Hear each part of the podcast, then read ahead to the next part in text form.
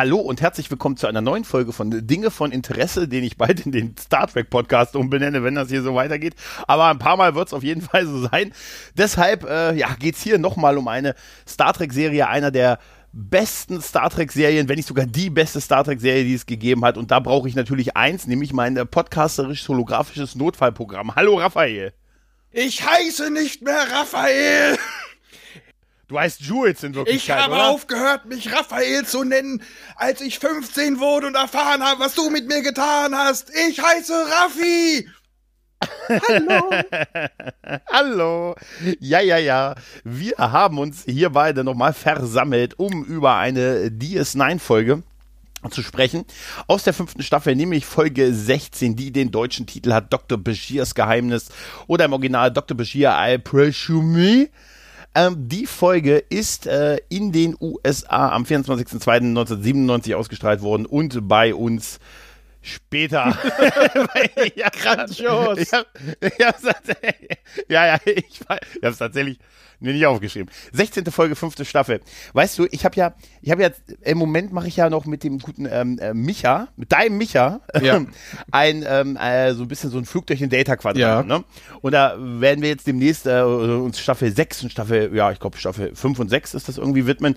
Und mein Gott, ist die Serie viel, viel schlechter als DS9 zum vergleichbaren Zeitraum gewesen ist, oder? Ja, ja, DS9 hat es durchgehend, vor allem zum Ende hin immer besser und äh, Voyager hat grandiose, geile Einzel- und Doppelfolgen, aber die haben nie Konsequenzen. Ja. Ja, definitiv. Und es ist wirklich, es ist auch ein ganz anderes Niveau, finde ich. Das passt, obwohl es in dieser Folge ja auch ein, ein Crossover gibt. Das Drehbuch hat der gute Ronald D. Moore geschrieben, der von uns ja, ich glaube, auf ewig verehrt wird für das Battlestar Oh Galactica. ja, Reboot, äh, übrigens nächsten Monat in äh, Jules Erben. Ich wollte es noch ankündigen. Danke. Hast du das Battlestar Galactica Reboot oder hast du äh, Podcast-Gäste dazu? Äh, ich habe die, ich hab die Sowohl- Jungs von dem Zylonensender, habe ich zwei dabei. Und es geht dann halt um Mhm. Battlestar Galactica in unserem Themenjahr der Oh. künstliche Mensch. Ach, herrlich, das wird, das wird sicher super. Wäre Ronald D. Moore für dich äh, ein möglicher Showrunner für eine neue Star Trek-Serie heutzutage? Also er hat auf jeden Fall immer eine schöne Balance gehabt zwischen ähm, bisschen was Neuen wagen, ein bisschen vom, vom, vom gewohnten Star Trek abweichen, aber trotzdem noch das Flair beibehalten. Aber mm, ich sag mal so, ob er sich heutzutage noch so weit unterordnen würde oder ob es dann wirklich Battlestar werden würde, man weiß es nicht. Hm, ja, wahrscheinlich. Das ist, schwierig. Aber für mich wäre er ja noch irgendwie so ein bisschen zumindest so ein Kandidat. Weil, dafür. Entschuldigung, da muss ich noch mal kurz einhaken, weil er hat sich ja bei Voyager Ja. auch nicht durchsetzen können. Ja, ja, vielleicht muss man ihn halt machen lassen und äh, vielleicht hätte er das Standing, aber andererseits, ich weiß auch nicht, wie groß das Einzelstanding bei den, bei, bei den heutigen Star Trek-Serien von solchen Machern ist, ne? Wir dürfen nicht vergessen, Chambon hat ein Buch geschrieben. Aha. Ja. Wer? Ja. ja. Ja. Äh, genau. Regie hat der gute David Livingston äh, geführt. Und bevor ich, äh, wir auch ein Garant für eigentlich äh, gute Star Trek-Folgen, der hat echt sehr, sehr viele gute Star Trek-Folgen abgeliefert. Äh, und bevor wir dazu in die Folge einsteigen, wollte ich noch ein bisschen Werbung machen, nämlich für äh, Raumschiff Everswalde. Äh, das kleinste Star Trek Museum der Welt wird äh, nächste Woche, genau am 13. Juni, einen Livestream machen, den man auf ähm, Instagram, YouTube, Facebook und äh, ja auch äh, via Twitter irgendwie wird er äh, veröffentlicht und da wird es ab 16.30 Uhr bis tief in die Nacht äh, oder den späten Abend wird es einen Livestream aus diesem kleinsten Star Trek Universum der Welt geben mit ganz, ganz vielen tollen Test äh, Gästen und Zuschaltungen und es, oh, es wird ganz, ganz toll und ganz, ganz spannend. Dieses, ähm, ich, mein, ich ließ mir sagen, dass dieses ähm, dieses ähm, Museum sowieso ein Besuch auf jeden Fall wert ist und ach, wer sich mal vorab einen Eindruck verschaffen will, der sollte sich durchaus mal diesen Livestream ansehen. Den packe ich auch in die Show Notes. 13. Juni, 16.30 Uhr, Save the Date, das ist Samstag, da hat man Aber jetzt, wie Zeit. machen sie das jetzt? Ich sag mal, vor war es ja immer die kleinste Star Trek Convention der Welt auf 17,1 Quadratmeter. Wie machen Ja. sie das jetzt beim Streams? 17,1 Kilobyte pro Sekunde, also ganz schlechte Kompression. Äh, 17,1 Zuschauer. Äh, oder Das wär 1700 geil. einer und danach wird abgeriegelt. Ja, das wäre die bessere Ja. Variante. 17,1 17,01 Zuschauer wären ein bisschen schwierig, oder? Noch ein kleiner dabei, ein ganz Das ist der. Bot. Mr. Bot. Ja, ich bin gespannt. Ich werde diesem Livestream folgen. Ich denke mal, Raffi, da sehe ich dich im Chat, Ja, oder? natürlich. Äh, ich werde trollen und äh, Penis schreiben. ja, ist denn, du, du schreibst immer die ganze Zeit, ist denn Michael Burnham schon anwesend? Michael Burnham ist immer anwesend, denn sie ist Gott. Sie ist schon immer da Oh gewesen. Gott. Ja. Wäre sie Ah, auf ja, Sahadun nicht, geblieben. äh, Ja, bloß, Und von Schatten auf. gefrühstückt. Obwohl ich tatsächlich, äh, tatsächlich in letzter Zeit so viel über Babylon 5 gequatscht habe, dass ich mit dieser Folge hier echt ein Problem hatte, Lita und Lyta auseinanderzuhalten. Ich hoffe, ich werde es nicht, äh, deshalb sage ich es jetzt schon mal. Wenn ich mich verspreche, denn es fängt nämlich an mit einem Blick auf die gute Lita am Daborat äh, und Ro ja, was für ein Anblick. Und den guten Rom, der ja an der Theke sitzt und sie, ja, man könnte sagen, Stalking Rom, oder? Ja, der brennt quasi für sie. Da brennt Rom mal wieder. Entschuldigung. Oh. Oh, den wollte ich machen. Oh, Nein. Sehr gut. Oh. Doch, ich habe ja aufgeschrieben, Wit Br- brennender Romwitz. Ach, naja, gut, egal. Na gut, aber äh, er wird ja ein bisschen Quark, äh, hat ihn ja durchaus durchschaut, ne, dass er halt, naja klar, in Lita verliebt ist und ihr doch sagen soll und so. Und naja gut, der gute Rom, das ist so die B-Handlung dieser Folge, der ziert sich und äh, der will erstmal nur weg, nachdem Lita ihn dann anspricht. Ja, also der hat offensichtlich, ja, er ist halt über beide Ohren in sie verliebt. In, Also das aber, Niveau äh, ist heute echt hoch. Anzusprechen. Ich glaube, ja, das wird nur schlimmer heute. Ja, ich glaube auch, ich glaube auch. Aber schön ist, äh, wie er sie anspricht und dann sagt, ich wollte sowieso was sagen, ich muss weg. Ja, habe ich auch oft so gemacht. Also ich finde ich Ja, ganz legitimer Anmachspruch. Also Das hat noch, bisher hat mich noch keine gekriegt auf die Art. weißt du? Ich bin immer, ich bin immer ja, entkommen. er macht sich rar. Das, das wirkt mysteriös. Ja, das, ist, das ist super. Weißt du, wenn, wenn ich so auf, im, im Keller auf meiner Holzkiste sitze und sage, mysteriös. ja, der gute Quark, äh, ja, also man merkt ja auch, sie ist ja auch an ihm sehr stark interessiert. Und äh, Quark ist aber mehr interessiert, dass sie ähm, ihren, ja, sich wieder ans Daborat schwingt. Natürlich. Es ist irgendwie, es ist irgendwie sehr, ich finde es toll, dass Quark nebenbei diese, diese Bar einfach weiter am, am Betreiben hält, ne? Dass er nebenbei hier die Tabletts macht, dieser, ein bisschen rumserviert. Ach, der Mann ist Also der Mann braucht auch seine eigene Serie, Star Trek Quarks. Ja. Ja, definitiv. Ich finde super, wie er ihr den Teller hinbaut. Also, weißt du, Teller und Messer, Gabel, also richtig, der bewirtet sie halt. Ja, also ne? so Cheers mit Quarks wäre doch cool. Das wäre super, das Quark, das wäre auch schon der perfekte Ja. Titel dafür, aber ich befürchte, jetzt ist es mittlerweile, ähm, ist es mittlerweile zu spät dafür. Ne? Naja, und dann bekommen wir eine weitere Freundschaftsszene zwischen Begier und äh, O'Brien, die halt, ja, zusammen daten, was ja auch so ein schönes durchgängiges Thema in der Serie gewesen ist, die Freundschaft der beiden und so, dass sie gemeinsam Freizeit, Freizeitaktivitäten gemacht haben. Ja, das ist eine der schönsten Bromanzen. Vor allem, die hat sich irgendwie einfach Ja. so entwickelt, Ja, äh, wo man anfangs wirklich gedacht habe, das sind zwei Charaktere, die einfach nicht zusammen funktionieren können. Aber äh, es hat sich anders gezeigt. Und ich muss mal sagen, es ist schön, die beiden im Holo-Programm in ihren tollen Kostümen, ja. äh, als O'Brien seine Junggesellenzeit hatte. Also irgendwann hat man ja Keiko auch überhaupt nicht mehr gesehen, weil er hatte, ne- er, er hatte eine bessere Frau, er hatte Julian. Ja, offensichtlich ist das auch so, ne? Also, ich glaube, der Grund auch, warum wir ja beide, du hattest mich ja mal auf diese Folge angesprochen, die beide so toll finden, ist, dass ich, also ich muss sagen, wenn ich mir jetzt einen Arzt aussuchen durfte aus Star Trek, der mich behandeln sollte, wenn es nötig ist, dann wäre es Begier. Ja, und auch vor allem äh, einen Schauspieler aussuchen dürfte. Ja, aber dann wäre es auch Begier. naja, ich habe dich darauf angesprochen. Ich habe dich über längere Zeit immer mal wieder versucht, in, zu dieser Folge zu manipulieren.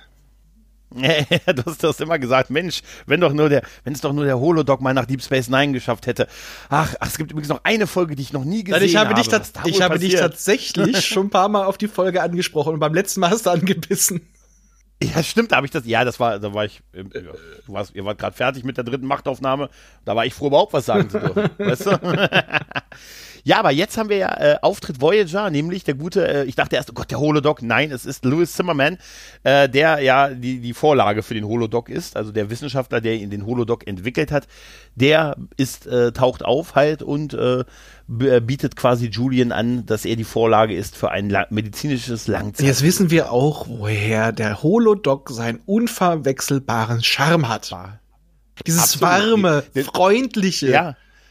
Und es ist total toll, dass Louis Zimmerman nicht so ist wie der Holodog. Also, weißt du, dass der Holodog eine ganz andere Persönlichkeit hat, als es Louis Zimmerman hat. Naja, also anfangs ist er ihm schon sehr ähnlich, bloß Anfangs der schon, Holodog ja, entwickelt aber, sich, aber anfangs ist er genau dieses, wa dieses warme, das war in Anführungsstrichen. ja, ja, ich sag ja, so in der ersten Staffel vielleicht noch, aber danach hat er sich sehr davon emanzipiert. Von dem Verhalten, was, was wir hier mit Louis Zimmerman noch. Ja, er hat ja auch noch ein paar andere Verhaltensweisen drin. Ich sag ja nur, der Holodoc auf der Voyager hat ja auch definitiv einige Verhaltensweisen von Pille drin. Ja, definitiv. Ich bin Arzt. Kein Aber, Punkt, Punkt, Punkt. Ja. Aber es ist halt so ein schöner, so ein schöner Opener, halt, ne, so diese beiden Serien, jetzt die beiden damalig aktuellen Star Trek-Serien halt zusammengeführt, jetzt in einer Folge. Schon wieder. Geht halt nur in eine Richtung, ne? Geht halt, ja, halt, ja, in die andere wird es ein bisschen eng. Ja, hatten wir aber vorher Äh, schon mal. Also das war ja der quasi ja. der äh, schon im Piloten hat es ja fast. Ja, aber danach, nachdem sie in, in, in Data-Quadranten äh, abgehauen sind, ist es natürlich schwieriger, in diese Richtung zu besuchen, ne? Ja, natürlich. Ähm, jetzt sind wir bei Cisco und ich glaube, das ist auch eine der Szenen, wo Avery Brooks ein bisschen verrückt geworden ist, nämlich nachdem er erfuhr, dass Louis Zimmerman dann sagte, dass er die Vorlage halt fürs MHN-Programm gewesen ist. Und wir erfahren da ja auch schon, äh, dass es ihm auch, das ist ein Thema, was wir in dieser Folge immer wieder haben, nämlich Unsterblichkeit. Durch das, was du tust oder was du schaffst, dass du damit unsterblich mö sein möchtest, weil Louis Zimmerman sagt ja auch, es ist so, so ein Griff nach der Unsterblichkeit. Also auch lange nach seinem Tod werden MHNs noch in den Säureminen. ja, in den, in den, wollte ich gerade sagen, in den Säureminen schaffen müssen. Ähm, und das für ihn schon dieser Griff nach Unsterblichkeit ein bisschen ist. Ne? Ähm, ich muss äh, sagen, ich fand ihn äh, da auch schön doch dieses, diesen kleinen Seitenhieb auf, ähm, ja, ich, mich wundert es, dass sie hier kein MHN haben. Das bekommen wir ja erklärt mit, dass die kardassianische Technologie nicht kompatibel ist damit. Ne? So als, damit hat man das so abgefrühstückt, warum es auf Deep Space Nine kein Ja, MHN passt gab. ja auch. Wir haben ja, Ja. die einzigen Holodecks, die wir haben, sind die von Ja. Quark. Genau, richtig. Da ist es einfach nicht so möglich. Und das, das wird noch so im Nebensatz erklärt. Das ist, das ist ganz cool. Ne? Und äh, ich finde auch sehr schön, aber auch Ciscos Einwand mit, ach, wollen Sie denn damit, wollen Sie denn damit Ärzte überflüssig machen? Und das, der genervt wirkende Zimmerman, der sagt, warum denken das immer alle? Ja, natürlich wollen wir das auf lange Sicht gesehen. Ja, im Prinzip irgendwann ist es das Fernziel wahrscheinlich, oder? Ja, auf jeden Fall die äh, zu, zu entlasten, beziehungsweise das Ziel ist ja halt auf, auf, äh, verla auf verlassenen Außenposten, auf äh, Bergbaustationen, auf äh, Schiffen, die auf lange Sicht und lange Zeit im Outer Space sind, wie die Voyager. Ja, Deep Space Ja. Mission, ja. Ja. Ja, also ne, er sagt natürlich nein, das ist nicht geplant, das ist halt eine Entlastung, aber wenn man so drüber nachdenkt, ne, ist es schon wahrscheinlich somit auch ein Fernziel, äh, zumindest diese Möglichkeit halt auch zu schaffen. Ne? Möglichkeit, aber kein wir- Fernziel. Ja, und es ist auf jeden Fall eine, ähm, äh, der gute äh, Begier, dem wird ja offeriert, dass es eine super Ehre ist, aber er wirkt ein bisschen steif da im Hintergrund, ne? Geringfügig. Also er ist irgendwie so, ja, ich dachte, da wäre ja schon das Hologramm. weißt du? Weil er, das, er spielt zumindest so. Also er scheint sich noch nicht so ganz wohl mit der Sache zu führen. Zu führen halt, ne? Nicht wirklich, aber ähm, Genau. ja, wir erfahren ja auch, warum er da nicht so ganz so glücklich ist. Ja, ja, richtig. Es gibt dann noch so ein bisschen Geplänkel, dass der gute Zimmermann jetzt äh, irgendwie eine Highspeed-Datenleitung braucht. Da musste ich irgendwie sehr lachen. Ich brauche einen Techniker, der mir eine Highspeed-Datenleitung installiert zu meinem Labor auf der Jupiter-Station. Ja, den Techniker bekommen sie. Und wer ist natürlich der Techniker, der eine Highspeed-Datenanleitung machen kann? Natürlich Miles O'Brien, das muss der Chefingenieur selber Ja, also machen. den könnte Micha ja auch ab und zu mal gebrauchen, ne? Den, könnte, hätte auch, ja, den hätte auch Rom machen können. Äh, oder sonst irgendwer, dass das der Chefingenieur persönlich macht. Das ist mal wieder so, weißt du, die wichtigen Sachen, das macht der Chef noch selber, ja. Na sicher, das. Da sichert das. Und dann gibt, wird ja dieses. Äh, eigentlich schon, eigentlich von, wollte äh, er doch nur Zeit mit Julian verbringen. Eigentlich, darum ging es ihm wahrscheinlich. Er wollte eben zusehen, wie er vermessen wird. Er wird ja von, von Zimmerman jetzt mit, mit so, Größenvergleich. ja, so, so ein Jahr mit so einem Projektor irgendwie vermessen, äh, wo man gesagt hat, ja, für ihr holographisches Abbild halt, ne? Und äh, da muss ich ja, da, da fand ich einfach, da fand ich wirklich Begier auch wirklich sehr witzig, wie er, wie er sagt, ja, äh, gucken Sie mal wie ein Arzt. Ne? Und in dem Moment guckt er ja einfach nur hoch und guckt freudestrahlend in das Licht, das ihn abscannt. Ne, er sieht aus wie so ein Kind, was irgendwas Tolles Neues sieht. Halt, ne? Versuchen Sie mal kurz wie ein Arzt zu wirken und so. Und dann natürlich der etwas verständnisvoll, äh, verständnissuchende Blick zu O'Brien. Das ist schon, das ist schon Hilf wirklich mir. toll. Ja, ja, total, total. Und dann sind die beiden ja, äh, der gute Louis und, und Begier, ja jetzt, jetzt doch ein Diliter. ne? sondern und beobachten, während sie ja wieder am Daborat steht und an den guten Morn Gewinner verteilt, äh, reden, gucken sie sie ja an von oben vom äh, von der ersten Etage und erzählen so ein bisschen, ja, ich war mal mit ihr zusammen. Solche Frauen haben wir hier nicht äh, auf der Jupiter Station, sagt der gute Zimmermann und Begier sagt dann, ja, ich war mal mit ihr zusammen und der, der ehrfürchtige Blick von Louis auf ihn und er sagt, Wer hat denn mit wem Schluss gemacht? Sie mit mir. Oh, okay. ja, ja, und da fahren wir ja, dass er jetzt noch Interview führen wird und sie damit auch interviewen wird. Ähm, und er durchaus an ihr interessiert ist, der gute Rom. Aber es ihm halt in erster Linie darum geht, dass ähm, er sagt, ich möchte, sie muss sie auch interviewen, weil ich werde in tiefen Interviews führen mit ganz vielen ihrer Freunde, ihrer Familie und pipapo, äh, um einfach mehr für sie zu erfahren, weil das Ziel ja ist, dass dieses äh, Hologramm ja auch so menschlich interagiert, ne? also aus eigener Erfahrung Gefühle erlebt oder Verständnis zeigt oder mit dem man auch Smalltalk halt betreiben kann ne? über Essen, Musik, Kunst und so weiter ja, halt. Ne? Weil es halt auch wirklich ja, als Langzeitprogramm gedacht ist und dafür er genau. nicht nur die Basisfunktion, es soll halt wirklich äh, naja, es soll das Gefühl geben, dass man, dass sich um einen gekümmert wird, soll einen Charakter haben. Richtig, genau, genau. Und äh, da wird der, wird der gute Begier schon ziemlich unruhig und äh, fängt auch gleich an mit seinem Vater, wird dann aber wüst äh, von Odo unterbrochen, der den guten Doktor braucht, weil er äh, irgendeinen äh, einen Abflug eines Schiffes da die medizinische Freigabe erteilen muss und so. Und da muss er halt weg, aber er sagt noch halt beim Weggehen an den guten Zimmermann, ähm, ja, übrigens wäre super, wenn sie meine Eltern rauslassen könnten ich habe ein schlechtes Verhältnis hm, mit ihm. Notiz. Eltern. Hm, und er sagt, ja, und er sagt ihm, er sagt ihm gar nicht zu. Ich hatte immer in Erinnerung, dass er es ihm irgendwie zugesagt hat, hat er aber nicht. Er sagt nur sowas wie ich verstehe. Ne? Und macht sich dann eine Notiz. Ich meine, eigentlich ist es doch klar. Jetzt mal ehrlich, wenn du sagst, Gregor, ich möchte mal Geheimnisse von dir oder etwas über dich von deinen, von deinen Leuten, die dich kennen, erfahren. Und ich dir sage, ja, aber Raffi, lass mal, mal meine Eltern nicht, ne? Mit denen habe ich ein bisschen Beef. Alter, da wär's ja blöd, wenn du dann mit denen nicht reden würdest. Eigentlich schon, ja. Ja, also das ist, ich, ich hatte es wirklich falsch in Erinnerung, dass er ihm, dass er äh, ihm das erst zusagt, aber er macht's nicht. Er sagt nur, ah, ich verstehe. Ne? Und Notiz, Elternkontakt hier. das ist super. Ja, ich war, wie ja. du schon sagst, was ist eigentlich das Intelligenteste, wenn du was über den Charakter und wenn du schon merkst, ah, das ist ein Reizthema, das muss ja auch rein. Man muss ja, ja auch mit seinen Patienten über Probleme mit den Eltern sprechen. Wer hat die nicht? Ja, aber einmal das, aber ist es nicht die Sache von etwas abzulenken, dann direkt darauf, darauf hinzustoßen, sehr dämlich? Also wenn ich ja nicht möchte, dass du etwas, etwas Bestimmtes nicht machst, dann spreche ich das doch nicht explizit an, dann, dass du es nicht machen sollst, sondern hoffe einfach, dass du es vergisst oder drüber hinweggehst oder, oder irgendwelche anderen Gründe. Ich stoße dich doch nicht extra drauf. Nee, irgendwie nicht. Da ist er nicht, da ist er nicht ja. sehr optimiert, muss man sozusagen. Ja, tatsächlich, tatsächlich. Denn am Optimieren, das ist ein guter, gutes Stichwort, sind sie ja jetzt bei dem Hologramm, was, wo, wo sich jetzt Begier sein, sein holographisches ähm, Konter, sein Konterpart ansieht, der ja noch sehr, sehr starren Blick hat. Geringfügig, ne? ja.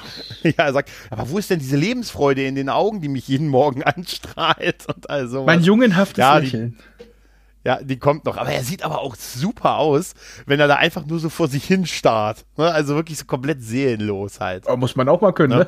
ne? muss man auch mal können. Und dann erfahren, und dann sehen wir ja, dass, dass, dass unser bekanntes MHN von der Voyager, was kurz äh, aktiviert wird, für einen äh, Ebene 3 Scan, ne? und äh, natürlich auftaucht und sich sofort darüber beklagt, dass er befürchtet, ersetzt zu werden. wer, wer ist Von das? dem da? Ne? Und, von dem da. Und dann, dann ist ja so die Frotzelei, ja, warum können sie denn dieses Archi, äh, dieses äh, antiquierte Stück Technik brauchen sie doch nicht mehr, wenn sie mich haben und so. Was? Ich werde von dem ersetzt? Das ist Hat überhaupt schon seine Highschool abgeschlossen? Genau, diese, diese Rumfrotzelei zwischen den beiden, ne? Und da dachte ich so, ah Mensch, das, das passt schon. Und wir sehen in einem Bild zweimal Begier und einmal ein Holodoc. Weißt du? Also eigentlich, wenn, also wenn ich eine Krankheit hätte, dann genau in diesem Moment doch, oder? Ja, irgendwie schon, ja. Also besser ja. geht's ja nicht. Ja, ja. Besser geht's ja nicht. Mir ist übrigens aufgefallen, das hat mich am Anfang total bei Louis Zimmerman irritiert, dass er irgendwie, dass, dass sein Haar so komisch ist. Dass sein Haar so nicht so kurz und eng anliegend ist, sondern so ein bisschen struppig er quasi fast schon aussieht. Und dann musste ich mich immer wieder so, ah ja gut, er ist ja der Mensch, auf dem das basiert. Ne? Als Holodoc hat das auch wieder. Da ist es wieder so eng anliegend und kurz, während er wirklich so als äh, äh, mit dem bisschen, was er hat, ne, ihn als in seiner menschlichen Inkarnation ihn so, so ein bisschen ja, und das ist ja auch in den Folgen, wo wir ihn, Louis Zimmerman jetzt sehen, äh, in Voyager, es sieht ja. ja auch so aus. Aber ich muss mal sagen, wer es noch nicht getan hat, soll sich mal Jugendbilder von Robert Picardo angucken. Dieser Mann mhm. hatte eine unglaubliche Lockenpracht auf dem Kopf. Der ja. Mann hatte den Afro des weißen Mannes.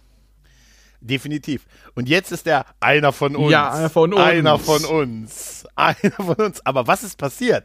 Denn auf den Bildern war er auch schon in den 20ern, ne? Naja, bei mir ging der Haarausfall auch erst mit Ende 20 los. naja, du, äh, es gibt, weißt du, es sind immer die Großen, die so spät fallen, weißt du? du hast dich doch, du hast dich doch jetzt, ich dachte, du hast die Haare so, weil du ein so großer Benjamin Cisco ja, Das bist. natürlich auch. Also ich habe noch ein bisschen was, aber hinten habe ich halt einen Helikopterlandeplatz. Und vorne ist es auch so ein bisschen zurück und dann habe ich auch gesagt so, scheiß drauf. Du bist verrückt wie Avery Brooks. Kannst, bist zwar kein, kein Jazzpianist, aber du bist auch genauso bösartig. Ja, nee, komm, ab damit. Ja. Ach, herrlich. Naja, Avery Brooks, den sehen wir nämlich als, auch mit als nächstes, weil wir sehen jetzt ja Interviews mit der Crew, die Zimmerman führt. Und da ist es auch sehr niedlich, dass die Frage, die die jeweilige Figur, äh, also on-screen gestellt bekommt, immer für die danach eingeblendete Figur ist. Ne, also wir sehen da Kira, wo es eine schöne Anspielung gibt äh, auf, ne, dass äh, sie ja zu der Zeit mit, mit ähm, dem guten Siddiq El Fadil zusammen gewesen ist. Ähm, ja, hat er sie, hat er sie irgendwie sexuell ihn erworben? Waren die da nicht schon verheiratet? Ja, die waren, glaube ich, schon, die hatten sogar, glaube ich, schon ein Kind oder war auf, auf dem Weg, ein Kind zu kriegen, auf jeden Fall zu der Zeit. Ja, und das geht dann über in die Szene mit Terry Farrell, die sagt, ja, er hat es immer versucht und hm, aber äh, es ist irgendwie, ist irgendwie sehr witzig. Worf fand ich nee, super. Ich warte mal kurz, warte mal kurz. Worf, sagte, die die ja? Sache mit, äh, doch, die, die hatten da schon das Kind, weil da war doch, glaube ich, schon die Nummer mit äh, Kiras Schwangerschaft und der von Keiko, das war doch schon durch. Weil ich glaube, das, das war ihr gemeinsames ja. Kind. Ja, das kann sein. Ja, ja, das war auf jeden Fall so, ja, ja. Also es kann sein, dass, also zumindest waren sie schon verheiratet jo. zu der Zeit. Ne? Na, also auf jeden Fall passt das ganz gut und dass die Frage auch von Dex, die er ja offensichtlich deutlich mehr angebaggert hat, dann beantwortet wird. Das sind so diese Überleitungen sind super. Worfs Auftritt ist toll mit Ich hasse Ärzte. Morn, bei dem sich einfach nur obligatorisch bedank bedankt wird. Ne? für seine und Auskünfte. Ein, und, ein, und sonst nur mit den Schultern. Ja, es hätte auch wieder gefehlt, dass er wieder gesagt wird, dass er wieder viel zu viel redet.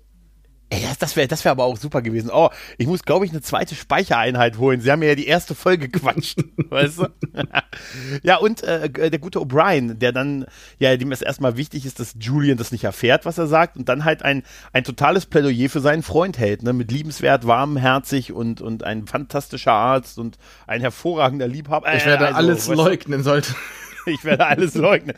Aber das ist schon, das ist schon sehr schön gewesen, diese Szene. Gerade auch von, von O'Brien, der Teil, der war sehr toll. Definitiv. Ja. Und auch, auch, die, auch die Beschreibung von Cisco, ja, wie, wie würden Sie ihn beschreiben, als Sie ihn kennengelernt haben? Jung, idealistisch, arrogant. Ne? Oder was sagt er? Ehrgeizig irgendwie. Ne? Arrogant ne? fällt, glaube ich, auch, ja. ja. Ja, ja, das kann sein, ja. Na gut, dann äh, haben wir immer noch so ein bisschen, bisschen Rom, der halt weiter Liter stalkt. Ne? Und äh, ja, aber wer ein bisschen sich mehr rantraut, ist der gute Louis Zimmerman, der dann halt mit ihr quasi ein Getränk zu sich nimmt und sie ja ganz mies anbaggert. Was Rom auch hört, ne? Weil da kommen jetzt mal die großen Ferengi-Ohren zum Einsatz, dass er sie durch einen halben Raum, dass er anscheinend seine Ohren so ausrichten kann, dass er das Gespräch der beiden verfolgt. Es ist wieder so ein Stalking-Moment ja, irgendwie. Aber da hätte ich doch gerne, ne? wir hatten das doch in Enterprise, dass dann die Andorianer plötzlich ihre Antennen bewegen konnten. Jetzt stell mhm. dir mal vor, ein Ferengi, ja, ja. der seine Ohren so ja, also ausrichtet, ne? Hat, äh, es hat was. Super. Ja, ja. Ja, ja, er kommt ja dann auch noch hoch und unterbricht das Gespräch der beiden so ein bisschen. Also ein Versuch, aber äh, als Lita dann mit ihm weggeht, weil, sie, weil er mit ihr reden will, dann, dann ja, dann ist es, dann ist es halt auch so, ja, also wann soll ich den Schaden in deinem Quartier reparieren, so sinngemäß mhm. halt, ne? Also, naja, während der gute Zimmerman im Hintergrund steht und ah, seine Beute im Blick hat. Ne? Also Rom kommt einfach nicht zum Schuss, obwohl, ähm, also aus sich heraus, obwohl es ja sehr offensichtlich ist, dass Lita auch an ihm interessiert ist. Ja, aber oh, Lita an ihm interessiert ja. ist. Äh, Lüther hätte es auch verdient gehabt. Dann, äh, ne? ja. Dann hätte, wär immer alles wäre besser gewesen als Byron. Definitiv, aber vielleicht wäre Byron für die Lita die, oh, was für eine furchtbare Vorstellung. Nein, sie ist schon gut, dass sie bei, bei Rom angekommen genau. ist. Auf jeden Fall bringt es nichts. Wir sehen also, der gute äh, Zimmermann baggert rum wie ein Blöder an Lita. Und Rom, ja, der traut sich halt nach wie vor nicht, so richtig mit seinen Gefühlen rauszukommen. Ne? Tja, Und dann sind wir nochmal beim, beim guten Captain, dem kurz erklärt wird hier, dass da irgendwie medizinisch äh, Ungemach droht. Aber die Szene wird unterbrochen durch zwei Personen, die, die auf der Station angekommen sind und die man sofort dem guten Doktor zeigen möchte, nämlich den guten Richard Bashir und Ashma, Asha Bashir, Bashir seine Eltern. Ja. Großartig. Auch beide Schauspieler, die äh, man auch oft schon gesehen hat, auch in Star Trek aber unterschiedlichste ja. Rollen. Also ihn hat, äh, ich glaube, sie hat, glaube ich, sogar in, hat sie nicht mal in TNG mitgespielt? Ich müsste jetzt gucken. Ja, ja, doch. Ich meine aber auch. Er aber auf jeden Fall, er hat auf jeden Fall auch bei Voyager und so ja. mitgespielt. Also man kennt die beiden halt optisch halt auch, ne? Und äh, Bashir ist es ja sichtlich unangenehm, als er sie, er stellt sie ja dann als seine Eltern vor, ähm, äh, logischerweise, weil sie haben seinen Nachnamen, also meine Schwestern, meine beiden Schwestern. Nein, und äh, ja, und Cisco ist dann natürlich sehr erfreut und äh, ja, äh, man begrüßt man begrüßt äh, sich und dann wird geht geht's auch schon gleich los, dass der gute Richard dann erstmal erzählt, dass er ja so stolz auf Julian ist und äh, er wäre ja irgendwie Landschafts- und Architekt irgendwie und hätte Dinge schon gebaut. Und da haben wir wieder das Thema Unsterblichkeit und da geht's ihm etwas nach etwas für zukünftige Generationen äh, dazulassen. Das wäre sein Vermächtnis quasi, ähnlich wie Zimmerman das mit den Hologrammen gesagt hat. Äh, und natürlich ist Julian auch meine an, mein anderes Vermächtnis an zukünftige Generationen. Boeing, ganz schön große Voraus Herausforderung an so einen kleinen Jungen. Ja, ne? und das Schöne ist halt auch einfach, also man merkt schon so ein bisschen, der Vater scheint netter zu sein, aber auch so ein bisschen Aufschneider, ja. der immer, immer, ja. immer wieder die nächste Idee und da werde ich die Revolution einleiten und hier und jenes, der, ähm, da sieht man auch so ein bisschen, wo Bergier also anfangs seine Einstellung her hatte. Der tickt ja, anfangs, ja. finde ich, noch recht ähnlich. Stimmt, du hast recht. Du hast recht, stimmt, da ist wirklich ein. Wenn du dir den ganz jungen Bergier anguckst, der auch meinte, ah, ich will hier, hm, ich will an der Grenze der Medizin, so, oh, und ich will Abenteuer. Ja. Und da, da hat er, glaube ich, ein bisschen was von seinem Vater, auch wenn er das, glaube ich, nicht gerne hören möchte. Aber ja, ja. zu dem Zeitpunkt jedenfalls. Aber stimmt. Nee, du hast recht, das ist auch so. Das ist so. Ja. Ja, die Mutter ist deutlich herzlicher, die hält auch dann seine Hand so, aber er steht dann so hinter den beiden, während die mit dem Captain reden und man dann halt so ein bisschen, wie das halt so ist. Weißt du, man möchte, also ich, ich möchte halt einfach nicht, dass meine Eltern mit meinem Vorgesetzten Nein. über mich reden. Also, behandeln weißt du, so, Sie meinen Jungen denn auch gut? Behandeln Sie ihn gut? Isst er denn dreimal am Tag? Ich wäre froh, wenn der nur dreimal am Tag ist. Mögen ihn denn seine Kollegen? ja, ja, ist er denn, ist er denn, ist er denn hier reinlicher als zu Hause? Ist er denn auch beliebt? Nein, aber jetzt mal ehrlich, komm, wem wäre das denn eigentlich nicht unangenehm? Ne? Und auch ohne das, was jetzt noch kommt, äh, kann, könnte ich verstehen, warum Julian so ein bisschen fikiert im Hintergrund steht und sichtlich äh, überrascht ist davon, aber auch ein bisschen vermufft. Ich sage mal nur so. Halt, ne? Begier mhm. ist auf einen der hintersten, zu dem Zeitpunkt noch unwichtigsten Außenposten, ja. weit, weit weg von der Erde, wo du ein paar Wochen mit Hochwarp fliegen musst. Ich sag mal, man könnte sich, man könnte schon denken, das hat vielleicht damit zu tun, dass er seine Eltern nicht mehr sehen möchte. Hätte der große Heimweh ja. gehabt, hätte er das nicht getan. Aber er wollte doch die Grenzen der Medizin erforschen. Vorwand, Vorwand. Abgesehen, ja, aber so weit, kann, so weit kann das auch alles gar nicht sein. Weil wir erfahren ja, dass Louis Zimmerman so zwei bis drei Wochen da sein soll. Und die sind ja wohl relativ kurz mal eben mit dem Shuttle, Shuttle rübergekommen. Ja, das sind so manchmal die Probleme auch bei Star Trek, ne?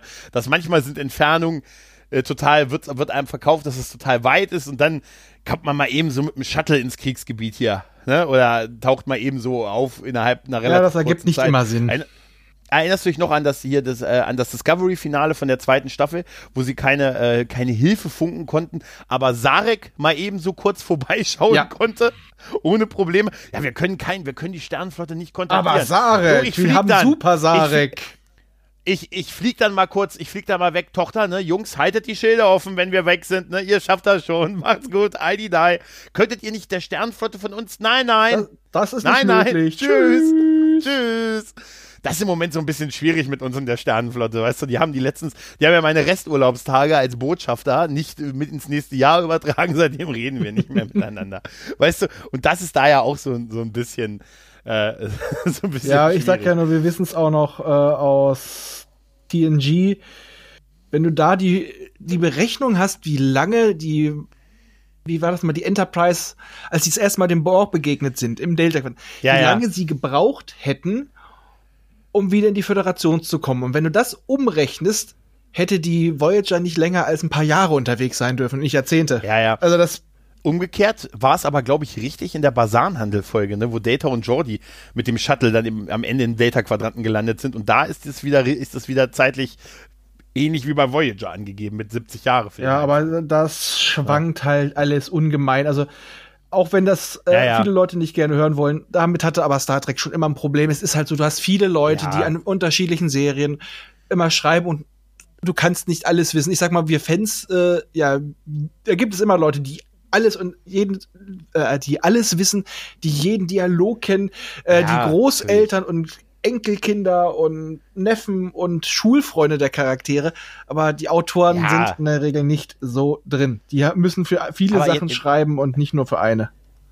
Hast du die, hast du diese Morn-Diskussion aktuell mitgekriegt? Wegen, äh, Weil er jetzt ha der, keine Haare hat. Kein, ja, ob das der echte Morn wäre, der eine Zeitreise gemacht hat, weil, oder, oder ein Nachfahre des Weil Morn, sie haben ja eigentlich weil, Haare. Ja. Vielleicht hat er sich eine Glatze geschnitten wie ich.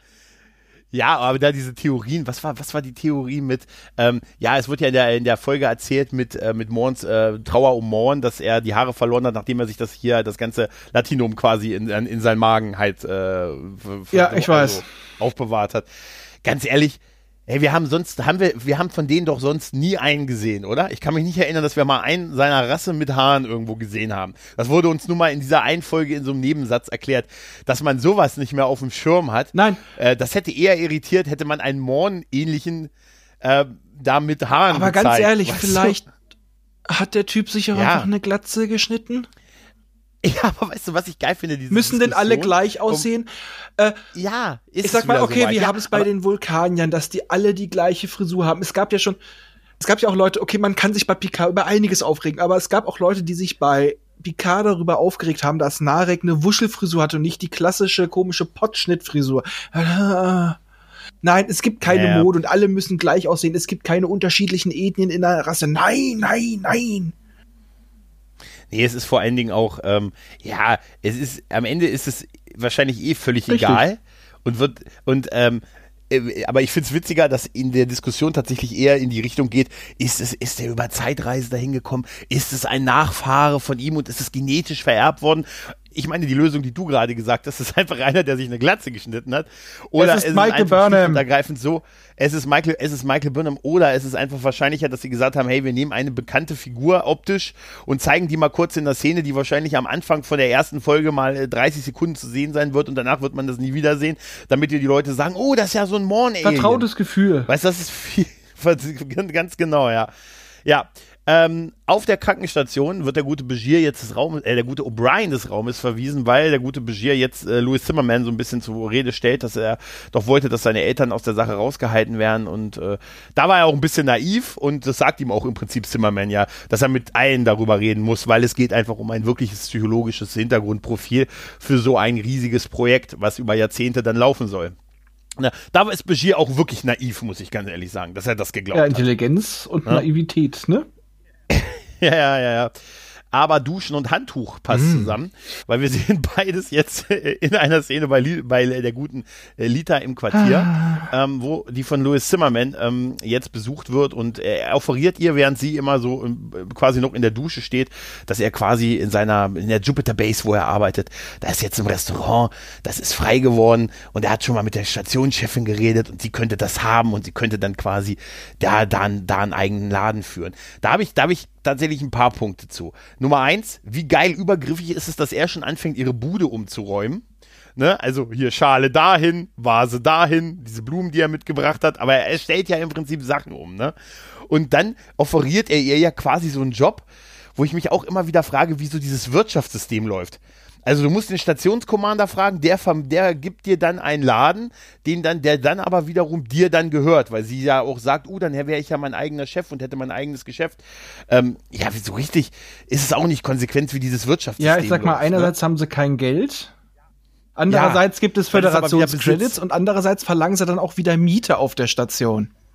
Ja, und bei da bei Deep Space Nine kann ich es ja noch eher verstehen, weil es im bajoranischen Sektor und die haben Geld und da kann ich das irgendwie ja, aber da verstehen. Ist, ist, da aber, ist Star Trek einfach herrlich inkonsequent. Ja, Ja, weil einerseits kann er anscheinend gutsherrenartig, kann der Sternenflotten, also der, der Chef der Jupiter Space, kann da einen Laden irgendwem geben, der den dann bewirtschaftet und dann doch ja damit irgendwie Geld macht. Und Offensichtlich, ja, weil darum geht's ja auch irgendwie. Und, und Lita ist dann ja auch so ein bisschen, na, ich, oh, ich weiß nicht, ich habe das noch nie gemacht und so, aber Louis ist ja schon sehr am Rumbaggern, dass sie mitkommt und äh, ja, doch, du schaffst das und so. Und dann ist die, die ein bisschen komische Frage, ja, aber wo soll ich denn dann da wohnen? Ich kenne doch keinen. Und er sagt, du kannst doch bei mir wohnen. Vielleicht lernst du irgendwann mich zu lieben. Da dachte ich nur, Creep. Oh ja. Creep. Oh, ja. Alter, ist das, ist das gruselig? Du gehst doch nicht zu einer Frau, die du kaum kennst. Sogar sie sagt es. Sagt, ich habe übrigens hier bei mir, wo ich wohne, da habe ich, einen Laden, hab ich einen Laden gesehen, den kannst du doch bewirtschaften. Und weil du da ja keinen kennst, wohnst du einfach bei mir. Also ganz ehrlich, wenn du jetzt in die Innenstadt, in die Fußgängerzone von Hannover gehst, ne? Und so Frauen ansprichst, was meinst du, wie groß deine Erfolgsquote ist? Bevor die Polizei. Schlechter als sonst? das wäre geil. Gregor, ich habe die Frau meines Lebens kennengelernt. Das war gleich die erste. Was? Wir haben bereits drei Kinder. Das ging aber schnell. Ja, ich habe ihre übernommen. ja. Das ist doch, das ist doch total creep, was ist er es macht, auch, oder? aber hochgradig. Aber jetzt nochmal, um, da- um auf das Geld zurückzukommen. Wir wissen ja halt auch immer nur, ähm, dass es Holodecks und alles und Beam kostenlos für die gibt, immer die bei im Militär sind. Also es wird Ja, wohl ja, auch kein ja, Geld ja. geben, aber vielleicht ist es halt so wie so eine Art, du hast so eine Art bedingungsloses Grundeinkommen und für andere Sachen musst du halt schon was für die Gesellschaft tun. also vielleicht gibt es schon eine Art Gegenwert, aber es gibt kein klassisches Geld mehr. Ja, aber irgendwie ist es trotzdem ein bisschen Ja. komisch, ne? Also dieses, es ist alles so auch ein bisschen wie Entfernung, auch so ein bisschen inkonsequenter da umgesetzt und immer so nach Bedarf und so. Ich weiß ja auch, es wird ja immer über diese Szene von, von äh, Crusher im Pilotfilm von Mission Farpoint, wo sie sagt, wie geht, buchen sie es von meinem Konto ab und so. Und die brauchen ja einfach auch allein schon Geld, wenn sie mal außerhalb der Föderation sind. Ja, es, Ne? Also allein es ist auch ne? einfach so, ja, es gibt noch kein vernünftiges System, warum es kein Geld geben kann. Man braucht immer noch eine Mhm. Art Gegenwert. Und wir haben noch kein perfektes System dafür gefunden, das auch wirklich Ja. jeden motiviert. Und das kann man auch von den Star Trek-Leuten nicht erwarten. Die haben einfach gesagt, wir sind so weit, Nein. beziehungsweise das hat unser guter Roddenberry gesagt, der ja sowieso die Menschheit ab TNG perfekt haben wollte. Und aber wie hat sich keiner einen Gedanken gemacht? Ich mal, wir hatten ja auch, glaube ich, noch in TOS Föderationsdukaten, wenn ich mich recht entsinne. Ja, ja, ja, ja. Hat es auch immer wieder mal gegeben, Credits und so. Ja, ne? Hm. Da hat sich einfach keiner einen Gedanken drüber gemacht. Ja, es ist, mich hat halt nur dieses, äh, dieses Gutsherrenartige da irgendwie, dass er da für sie ein Restaurant mal eben so klar machen kann. Und ich meine, das ist irgendwie so ein bisschen, bisschen merkwürdig. Aber Ich habe Beziehung, naja, Baby. merkwürdig, ja, über Beziehung, Baby, ja. Merkwürdig ist auch die, die Szene jetzt mit den Eltern, äh, wo er, gut, der gute Richard ja erstmal in, in darin verfällt, dass er sehr so schlecht auf, der, auf dem Hinflug, man ist abends beim Essen und er ist auf dem Hinflug ein bisschen unhöflich von dem Steward quasi des Shuttles behandelt worden und er hätte in seiner Zeit, als er in einem Shuttle, irgendwie einen Shuttle geflogen hat, es niemals sich getraut, ähm, Passagiere so zu behandeln und da bekommt er gleich einen rein von Julian. Das ist so ein bisschen das, was du vorhin gesagt hast. Hey, denk mal, mit wem du hier redest. Du hast mal ein halbes Jahr in der dritten Klasse. Dritte Klasse. ist Steward, Dritte kein Klasse. Pilot. Da, und dritte Klasse, das heißt, es gibt auch eine zweite und eine erste Klasse. Woran macht man es denn fest? Also war es kein Erdtransporter, oder? Oder es war Ähm. einfach nur kein Transporter der, äh, der Sternenflotte, sondern ein privater. Ja, ja, irgendwie sowas. Also da gibt es schon noch eine Reihung. Definitiv. Auf jeden Fall. Ja, aber ich meine, irgendwie ist er mir auch so ein bisschen, der ist ein bisschen komisch, weil auf der einen Seite ist er irgendwie so ein verkappter Landschaftsarchitekt, obwohl wir auch nie wissen, ob er wirklich was gebaut hat oder bauen hat lassen, ne? Sondern, dass er das vielleicht eher so hobbymäßig betreibt und so. Und da wird ja auch darauf angespielt, dass er immer ganz viele Und Jobs ganz hatte. begeistert. Und, ja, und dann aber auch dann gleich den nächsten, ne? Wenn, hüte dich vor Leuten, die, die 30 verschiedene Arbeitsstationen hatten in ihrem Leben, weißt du? So ein bisschen. Ja, er ist wohl halt, auch wie es klingt, ist er auch nie lange geblieben, nicht weil er es wollte, sondern ähm, ich kann bei, bei ihm so richtig vorstellen, dass er immer mehr machen wollte und dann darauf Einfluss nehmen und hier und jenes und nicht und vielleicht manchmal auch ein bisschen fuchsig war, dass keiner seine Genialität erkannt hat. Also so- einen Eindruck Ja, ja. macht er irgendwie auf mich. Ja, ich ich habe mir aufgeschrieben, Captain Selbstüberschätzung. Ja. Ne, so ein bisschen. Ja, das ist, das ist so einer, der dann, ne, Wunder was, und aber, ne, wenn die Realität, auf die, wenn du auf die Realität triffst, tut's dann weh, ne? Ja, Ja, ja, ja. Ich habe irgendwo einen Satz, wo war das denn? Ich habe letztens einen Satz gehört, wie gesagt, das, das Schlimmste, was dir passieren kann, ist, wenn du die wenn du deine eigenen Unzulänglichkeiten nicht erkennst oder irgendwie sowas. Na, also wenn du da nicht in der Lage bist, deine eigenen äh, Grenzen quasi zu, zu erkennen. Ne, das ist dann immer, ja, da fängst du an YouTube-Streams Wie heißt nochmal dieser ähm, Effekt, Diane Kruger-Effekt oder ähnlich? Ja, ja, richtig, sowas in der Art. Äh, der, äh, wenn, wenn du dumm bist, weißt du nicht, dass du dumm bist. Und hältst alle anderen für dumm. Das heißt aber genau, nicht, dass du genau, generell ja, dumm bist, sondern dass du dich einfach nur in einem genau. Bereich komplett überschätzt und dort dann sogar Spezialisten für dumm hältst, wo du einfach nur so ein bisschen Halbwissen hast. Aber ich habe doch ein YouTube-Video gesehen. Ja, das reicht doch.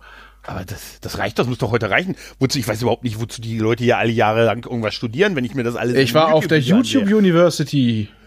Wer ich war, ich bin direkt, dass ich bin direkt nach der Schule des Lebens in die YouTube University. Oh, Entschuldigung, das ist so generell etwas, da kriege ich immer das Kotzen, wenn ich das ja, sehe. Irgendwo im Profil. Schule des Lebens. Auf der harten Danke. Schule des Lebens. Ah. Ey, ey, das ist, das ist im Moment, das ist so, ich weiß auch nicht, das ist so wie, das ist so das Arschgeweih des Internets, oder? Das ist ungefähr so wie, äh, Da, das ist etwas, was, Entschuldigung, aber das haben einen Satz, den nur Frauen drin haben. Das heißt nicht, dass Frauen so ticken, aber man könnte den nicht bringen. Äh, nix fickt mich härter als das Leben. Und nicht härter als das Leben. Da ja. denke ich auch mal so, das hat so, das ah. hat Carpe Diem abgelöst. Es hat Carpe Diem abgelöst. Und Carpe Diem war ja wenigstens noch verständlich und nachvollziehbar. Und äh, nicht beleidigend. Ah. Und Kawabanga war gut. Nein, aber das ist, also ganz ehrlich, das ist wirklich, wenn ich auf dem Facebook-Profil von jemandem, die Momente, wo ich mich noch auf Facebook aufhalte, und beim ich Stalken. auf ein Facebook-Profil gehe und ich sehe, ja, beim Stalken, und ich sehe da Schule des Lebens. Was für eine miese Ausbildung ist das denn gewesen, ne? Also das scheinen nur die hellsten Kerzen auf der Torte in dieser Schule gewesen zu sein. Alter, das ist wirklich, Boah, das ist wirklich wie so ein digitaler Deppenstempel. Also wo, ne? äh, wobei wir jetzt nicht gegen Alter. Leute äh, wettern, die eine kleinere Schulbildung haben. Allein dieser Spruch nein. nervt einfach. Der Nein, da, das sowieso nicht. Nein, nein, darum geht's nicht. Aber Schule des Lebens ist, weißt du, das ist so, es soll wieder was total Cooles und so bedeuten. Aber Leute, die das, also, das, kennst du das, wenn du Kommentare von, von Leuten so in Kommentarspalten auf Facebook liest, äh, so, weiß ich nicht, Fokus online, ein Bericht und dann siehst du so die Kommentare und du klickst auf das Profil, du, li du liest was sehr Dummes, klickst auf das Profil und Schule siehst des es, Lebens. dass er auf der Schule des Lebens. Ja, da kannst du die Uhr nachstellen. Also ich sage nur, da ist die, die, ne, die Bildschere, die geht da sehr zusammen. Ah, na gut. äh, auf jeden Fall, auf, auf, jeden Fall so, so, so ein Richard, Richard ist so einer. Irgendwie Definitiv. So zumindest, ne? Definitiv. Und ja, äh, man, ich, ich muss sagen, ich finde da wirklich auch äh, den guten Siddiq äh, fantastisch, wie er spielt, ne? wie er dann auch so ein bisschen äh, aus dem Raum raus möchte und so. Also da kann ja, in der Folge einfach so seine Eltern. Ja, ich hab, deswegen war, das war ja auch der Grund, warum ich dich ja damit genervt habe. Alexander Siddiq kann in der Folge so unglaublich gut zeigen, was für ein guter Schauspieler ist. Ja. Ich sag mal, er konnte schon so ein bisschen was zeigen äh, bei dieser Folge, wo man rausgefunden hat, es war ein Formwandler und so weiter. Aber da konnte er so richtig aus sich rausgehen. Es ist schon schwierig, mhm. als Schauspieler wirklich so explodieren zu können und manchmal nur diese, diese, diese innere Unruhe, die er manchmal hat, wenn du merkst, so, oh, gleich platzt er. Äh, und das ja. nicht überzogen zu machen. Also das war, wirkte für mich also ich glaube, ich würde ähnlich reagieren auf die Eltern. Es hat er so toll gespielt, so mit jeder Faser. Ähm, Absolut. Auch der Synchronsprecher hat seine Arbeit da toll gemacht, aber Alexander Siddig im Original, das ist noch mal eine zwei Welten besser, um es mal so zu sagen. Definitiv. Und er hat auch ja. mit, seinen, mit seinem Vater hat er auch einen tollen Schauspieler als Gegenpart. Also der brauchte da auch jemanden, der da gut gegenhalten kann. Seine Mutter die Schauspielerin, die ist ja mehr der, der, der ruhende, der, der äh, überlegende, ne, überlegende, der überlegte Part. Und er mhm. brauchte aber einfach, um das zu spielen, auch einen guten Antagonisten, sage ich mal, einen guten Gegenspieler. Und den hat er mit dem Schauspieler, ja. der seinen Vater mimt, echt gehabt. absolut, absolut. Und ich meine sogar irgendwie eine gewisse Ähnlichkeit ja. zu erkennen. Weißt du, also die, sind einfach wirklich fantastisch als seine Eltern gecastet. Also man, man könnte denen das wirklich glauben, weißt du, dass, dass, dass die irgendwie verwandt sind, so ein bisschen. Ne, da ist, das ist irgendwie, ach, das, das passt schon sehr gut, wirklich. Ähm, ja, dann haben wir noch so eine kleine Rom-Lita-Szene, ne, wo sie es ihm schon sehr deutlich macht und er kommt, also, äh, dachte ich mir auch so, alter Junge, ne? Also wenn, das ist schon so offensichtlich, wenn dir, wenn dir eine Frau so offensichtlich zu dir ist und du es aber trotzdem, äh, wenn ich, ich würde ja hier bleiben, wenn mich einer drum bitten würde, so, ne? Und dann, mhm, ach komm. Na, also da ist Rom halt noch. Da sage ich mir aber halt auch, Schätzelein, wieso sagst du mhm. ihm nicht einfach, was du für ihn empfindest? Das ist ja. diese so, ich Warum? erobere ja. mich, weil die muss, also bei ihm ist es doch mehr als offensichtlich, aber wahrscheinlich sind beide da so ein bisschen social awkward, aber obwohl so hat sie sich bisher auch nicht gezeigt. Also Nee, gar nicht, gar nicht. Und das, das ist so das Komische, weil eigentlich wäre, wäre sie so, wie wir sie bisher kennengelernt haben, doch die eher, die auch sagt, Alter, hier komm, Schätzelein, komm ran, du. Ne? Ja. So, dann ja. kommt so, wollen Sie mich etwa verführen, Mrs. Lita? das ist geil. ah, Mrs. Lita. naja, und dann haben wir ja noch eine Szene äh, im, äh, auf der Krankenstation, wo die Eltern halt äh, reinkommen und äh, dem, wie wir jetzt erfahren, noch nicht erfahren, dem, dem holographischen Begier quasi ein Geständnis machen. Und der Vater sich entschuldigt für sein Verhalten und sein Ausraster und dann im Prinzip die ganze Story ihm nochmal erzählt. Nämlich mit, wir werden, wir werden niemals jemanden erzählen, wir sind ja nicht dumm, wir wissen, dass wir nicht erzählen dürfen, dass wir dich äh, aufgewertet haben, genetisch und pipapo und das bleibt unser Geheimnis, da sind wir, da kannst du, da kannst du dich drauf verlassen, mein Sohn. Ne? Und es ist so offensichtlich, dass das der holographische Also ganz ehrlich, ist. dass sie das nicht so gemerkt haben.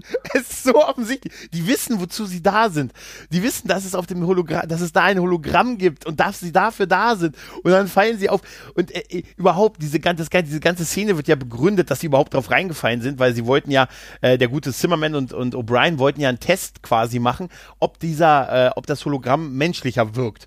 Und das tut es überhaupt nee, kein nicht. Stück. Er steht einfach nur da, guckt und sagt, okay. Komplett steif. Ja, dann, dann gehen wir jetzt. Ja, das ist, dass, der, dass die Eltern, also es sagt auch total viel, aber es sagt vielleicht auch viel über die Entfremdung der Eltern zu ihrem Sohn. Ja. Dass die wirklich ja lange nichts miteinander zu tun haben und super weit voneinander wegleben, dass sie es nicht erkennen, dass das, dass das nicht der echte Beschir ist. Also, das ist, das ist unglaublich. Das geht ja, das ist, das geht ja sogar in diese, in diesen Moment über, wo die Mutter ihn küsst und er die Arme verschränkt hat hinter dem Rücken. Ja, weißt also, äh, also, vor, auch wenn er bockig war, um es mal so zu formulieren, hat er anders reagiert ja. als da. Ja, er hat ja gar nicht fast, er hat ja so gut wie gar nicht reagiert. Und was soll das, soll das, soll das symbolisieren, dass sie es nicht mal erkennt, dass sie sich so von ihrem Sohn entfernt ich glaub, haben? Da, dass ich glaube, da waren sie einfach.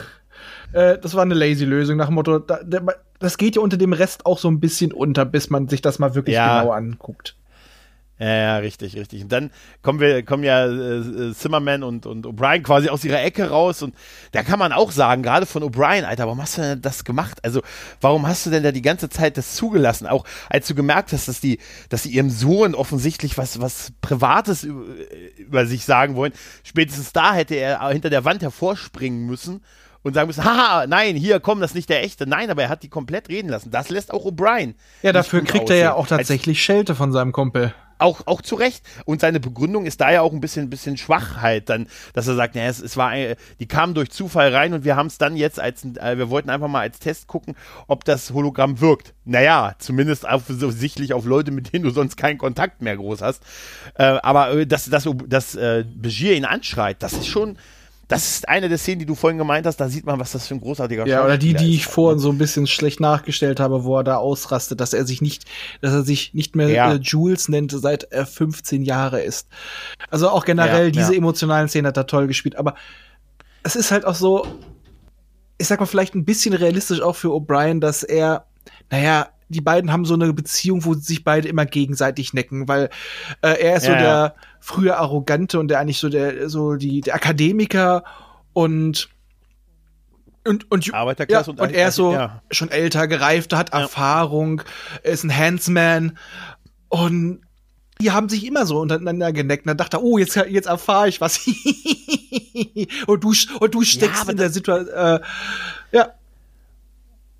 Ja, aber es ist halt so, so äh, es ist irgendwie so ein bisschen untypisch für O'Brien, ja. finde ich. Ne? Dass er es lauf, dass das hat laufen lassen, ne? Dass er es komplett durch. Es lässt ihn halt so ein bisschen. Aber vielleicht ähm, war auch einfach ab dem Punkt, dass er das erfahren ja. hat, ähm, dass sein bester Freund aufgewertet ist, auch so geschockt, dass er es einfach hat laufen lassen. Also da so, so ein bisschen ja, Schockparalyse. Ja. Nee, er ist ja auch in so einer Art Schockzustand. Er sitzt in der ganzen nächsten Szene eigentlich auf dem Sofa nur und, und, und rechtfertigt sich ne, und, und sagt halt, ja gut, wir wollten das halt mal testen und ich habe das ja nicht gewusst, dass das in diese Richtung geht und ich wusste das ja auch alles nicht und wir müssen ja jetzt was tun und dann erfahren wir ja diese ganze Tragweite ja. von der Geschichte und Begier erzählt ja seine Geschichte, dass er als Kind halt, ne, klein, dick, ein bisschen klein, ein bisschen dick und ein bisschen langsam gewesen ist in einigen Sachen und Ein äh, bisschen dann sehr. Eltern diese- Sie sind sehr, also er beschreibt sich ja als unterdurchschnittlich intelligent und dann äh, erfahren wir ja, dass sein Vater ihn dann quasi äh, Archeon Prime oder so in so eine Klinik gebracht hat, wo er von den ganzen Aliens fasziniert gewesen ist und ähm,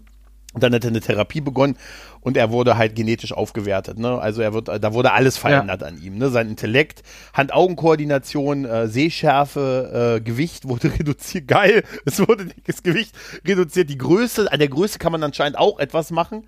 Äh, und der Intellekt. Und er sagt ja dann, sein Intellekt stieg zwei Wochen um je, jeden Tag um fünf IQ-Punkte, äh, IQ, äh, Punkte, was ja ungefähr 80 dann Mhm. wären. Ne? Und wenn er unterdurchschnittlich intelligent gewesen ist, also so bei 70, 80 IQ-Punkten, hätte er dann wäre sein IQ etwa 160. Ja, Was aber nicht so wäre, also für das, was wir später von definitiv sehen, nicht. Also ich in der Serie. äh, kenne auch Ja. Leute mit der IQ-Anzahl und du musst da nicht unbedingt so ein Brain sein. Das ist dann viel auch mit normalen Jobs. Äh, Ich kenne viele, äh, äh, also verhältnismäßig viele für die, für den Bereich, also zwei Stück. ja. Und Mich und wen noch? was? Mich? Mich und wen noch? Ach so, ah, dann wir Ja. beide also. Ja, sehr gut. Nein, Ich habe 161. Nein, habe ich nicht. Ich habe, ich habe einen IQ-Test gemacht, aber das Ähm, Ergebnis sage ich dir später. Oh Gott. Zwei. Und wer- Nein, aber Jetzt, und dann geht's wieder los. Du weißt nicht, welchen Knopf du drücken Aber es, nein, aber es klang ähm, bei ihm eher so, ob er nicht nur so ein bisschen unterdurchschnittlich ist, sondern wie hieß es noch? Die anderen Kinder konnten schon äh, rechnen, lesen, schreiben. Und Mal ich ein konnte Hund nicht, von äh, ein, eine- einer Katze unterscheiden, ein Fenster von einer Tür. Das ist deutlich äh, drunter, schon, oder? ja. Ja, also selbst dann wäre es eher weniger als 160. Also bei weitem nicht das, was, äh, was, was er später an Fähigkeiten zeigt. Also da haben sie sich auch Ja, bisschen, aber das haben wir ja auch, da so ein bisschen das haben wir ja später ne? auch bei Data mit seinen Fähigkeiten. Jedes Handy hat heute bessere Fähigkeiten als Data, die jedenfalls als sie bei ihm angegeben sind. Mhm. Ja, ja. Aber dann äh, überhaupt auch so dieser ganze, dieser ganze Ablauf, den er da so beschreibt, dass er dann in dieser Klinik war und sein ganzes Leben sich änderte, dadurch seine ganze Wahrnehmung sich änderte äh, und dass sie dann gleich in eine andere Stadt gezogen sind und äh, dass er gefälschte Papiere hatte, wo auch immer sein Vater die her hatte. Und da fand ich den Teil toll, wo Begier, wo, wo O'Brien fragt, hat das niemand gemerkt? Und er sagt, Erfolg öffnet Türen. Ja. Ne? Und das fand ich, das fand ich sehr, sehr stark. Er sagt, es interessiert keinem, äh, woher du etwas kann, wenn du so, wenn du so, wenn du sowas drauf Ja, ja. hast. Ne? Also wenn du erfolgreich bist, interessiert es keinen Menschen, woher. Richtig. Sondern es öffnet dir einfach nur Türen und Respekt und so weiter. Das ist ganz Ja, stark. fand ich auch. Also vor Wirklich. allem steckt was Wahres hinter. Ich finde auch diese Szene, wo er im Vordergrund sitzt und O'Brien, man sieht O'Brien so unscharf im Hintergrund und wo er dann diesen Monolog hält über seine Kindheit und wie er, wie sein, sein Leben so lief. Das finde ich unheimlich toll gespielt und gedreht Mhm. und äh, auch so mit diesem im, im Hintergrund sitzenden unscharfen O'Brien und die, das, das ist wirklich. Äh, Das ist in jeder Hinsicht eine Highlight-Folge. Ach, toll. Definitiv. Das sind echt, das ist wirklich ganz, ganz, ganz großartig. Ne? Und wir erfahren ja ähm, auch von den Konsequenzen. Ne? Die Konsequenzen sind die, dass er unehrenhaft entlassen wird und äh, die Sternflotte wird es nicht zulassen aufgrund der Gesetze, äh, dass er als Arzt oder Sternflottenoffizier äh, tätig sein darf und ähm, Anscheinend bedingt das eine auch das andere. Und äh, ja, und dass er äh, unehrenhaft entlassen wird. Und dass äh, O'Brien sagt, da müssen wir was tun, da müssen wir noch was tun. Nein, können wir nichts tun. Wenn äh, Zimmerman seinen Bericht äh, abschickt, dann ist die Sache äh, vorbei und der, dem wird er sich stellen. Ne? Ja, man merkt auch so ein bisschen, er hat Genau. auch äh, einfach jetzt mittlerweile die Nase voll, immer wegzulaufen. Weil es auch das ist, Ja, ja. was sein Vater die ganze Zeit tut. Ja, genau. Und das ist ja im Prinzip, klar, es gibt noch eine kleine Rom- und Quark-Szene, aber die ist vernachlässigbar. Und dann sind wir beim Vater und da ist genau das. Der sagt, wir werden, ein, wir werden vor Gericht gehen, die Sache werden wir nicht auf sich beruhen lassen, äh, wir, werden, wir machen einen neuen Plan. Ne? Und da rastet der, der gute Begier eigentlich ja völlig aus. Er sagte, wir stellen uns der Sache nicht, wir machen einfach einen neuen Plan. Ne? Und dann gibt es mal so ein ordentlich krasses Vater-Sohn-Gespräch halt, ne? Mit, äh, mit Erwartungen und ich war dir doch nie genug. Du warst nicht mein Vater, du warst mein Architekt. Richtig. Ne? Der, den du, den du als Sohn, den Sohn, den du hattest, Dein Ansprüch nicht der hat dir genügt, nicht ja. genügt. Der hat deinen Ansprüchen nicht genügt. Ja, du warst, du warst zurückgeblieben, sinn, wird, so sinngemäß wird das ja gesagt. Und er sagt, ich war sechs Jahre alt, ich hatte überhaupt keine Chance, mich, äh, da, mich normal, natürlich zu entwickeln. Und äh, ja, wir wussten aber, das wird nichts und deshalb haben wir das ja, gemacht. Ja, da ist aber auch äh, Begier so ein bisschen verblendet. Also der, ja. weil das, was er da selber beschreibt, das ist nicht nur so ein bisschen zurückgeblieben, das ist ja massiv, massiv. Und es wird ja auch äh, von der Mutter erzählt, wie er, wie er sich als Kind wohl gefühlt hat. Es ist einfach so, er verdrängt das auch so ein bisschen, weil er hat eigentlich jetzt nur noch den Hass auf seinen Vater und das kann man auch irgendwo verstehen. Aber mhm. er wird gen auch genauso einseitig, also. Ja, er natürlich, also er, er, er tut ja so, also er tut ja so ein bisschen so, als hätten die das nicht gemacht, hätte er sich schon von ja. alleine äh, so entwickelt. Und äh, O'Brien befeuert das ja auch. O'Brien hat ja in der Szene davor auch gesagt, ja gut, die können dich zwar aufwerten, aber Persönlichkeit, äh, hier Persönlichkeit und, und Ehrgeiz und so, das, das sind menschliche Eigenschaften, die kann man nicht heranzüchten. Ja, aber da macht er sich es auch ein bisschen leicht halt, ne? Definitiv. Und, äh, und da ist es halt so. Und der, der, die Mutter, die jetzt wirklich mal einen Dialog hat und, und auch ein bisschen mehr sagt und sagt, wir haben das nicht getan, weil wir dich nicht lieben, wir haben das getan, weil wir dich lieben, weil wir gesehen haben, ne, dass äh, ist. Das, das wird sonst nichts. Du wirst kein gutes, glückliches Leben haben und du hast keine Möglichkeiten, die dir sonst. Er hat auch gesagt, dass du da schon, dass er da schon nicht mehr glücklich war. Ja, richtig. Und dass da die Mutter, äh, dass sie da nochmal wirklich deutlich macht, dass sie es aus, dass es zumindest, dass es wirklich auch aus Liebe ihm gegenüber war äh, und nicht, weil man sich ihm geschämt hat, weil das Gefühl hat er ja.